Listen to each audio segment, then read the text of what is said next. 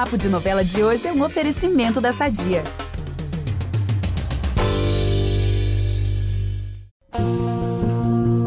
Oi, pessoal. Eu tô de volta com atualizações sobre o estado de saúde do Jove. E olha, é bem grave.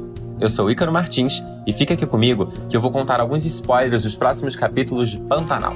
Você já sabe, né? Se tem novela na TV, tem eu aqui antes, no Fiz do Novela das Nove, adiantando todas as emoções. A situação é tensa.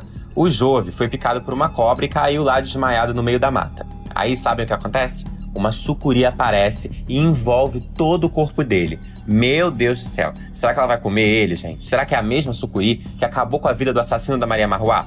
Bem, até é, mas nesse caso ela não vai fazer isso com o Jove, não. Muitas cenas depois, a gente vai ver que o velho do Rio vai levar o Jove até a tapera da Juma e vai pedir ajuda dela para cuidar dele. Se ligaram que é a mesma pessoa? Sucuri, velho do Rio, entendeu? Então, pois é. Ficou curioso como vai ser tudo isso? Lá no site de Pantanal, no G-Show, a gente tem muitos detalhes de toda essa sequência, então vale conferir. Vamos aproveitar que estamos falando de família tudo e falar do nosso patrocinador? Há 80 anos, a Sadia leva qualidade, sabor e praticidade para a mesa dos brasileiros. Sabia que o presunto mais vendido do Brasil é da Sadia? Assim como os outros produtos da marca, ele é muito gostoso e combina com vários momentos do nosso dia, do omelete no café da manhã até a saladinha no almoço. Seja qual for o dia, seu dia pede Sadia.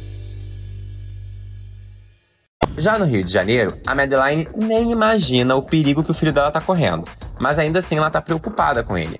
Lembra que eu falei de uma tal de Nayara, dia desses? Era uma namoradinha do Jove. Ela é uma digital influencer que o Jove deixou lá no Rio de Janeiro. Pois é, a Madeline vai descobrir que a garota tá fazendo posts usando o perfil do filho e vai ficar furiosa. Ela vai ameaçar processar a Nayara. É, gente, não é só a Juma que é uma fera nessa novela, não. Mas cá entre nós, errada a Madeline não tá, né? E o bicho tá pegando pro Tenório. A Guta finalmente vai ter coragem de dizer pro pai tudo o que sabe sobre ele. Depois de ouvir ofensas que nenhuma filha merece escutar, ela vai jogar na cara dele que sabe que ele tem outra família. E adivinha qual vai ser a primeira preocupação do Tenório? Se a filha contou pra Maria Bruaca. Mas eu ainda nem cheguei no pior. O fazendeiro vai querer saber como é que a Guta descobriu esse segredo. E aí vem outra bomba. Ela vai contar que foi quando ela estava prestes a ir pra cama com um dos irmãos. Que babado!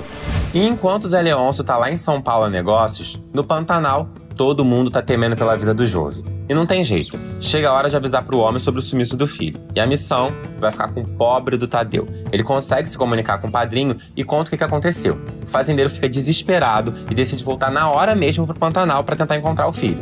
Calma, Zé, que o Jove tá muito bem cuidado pela Juma, pelo velho do Rio. E, gente, acho que eu falei demais, né? Bom, por hoje é só. Amanhã eu tô de volta aqui no feed do Novela das Nove com mais spoilers de Pantanal. Não perca a novela na TV e se você não conseguir assistir, não tem problema não. Lá no G-Show você pode conferir os trechos, além de vários conteúdos especiais e muito bacanas. Beijos!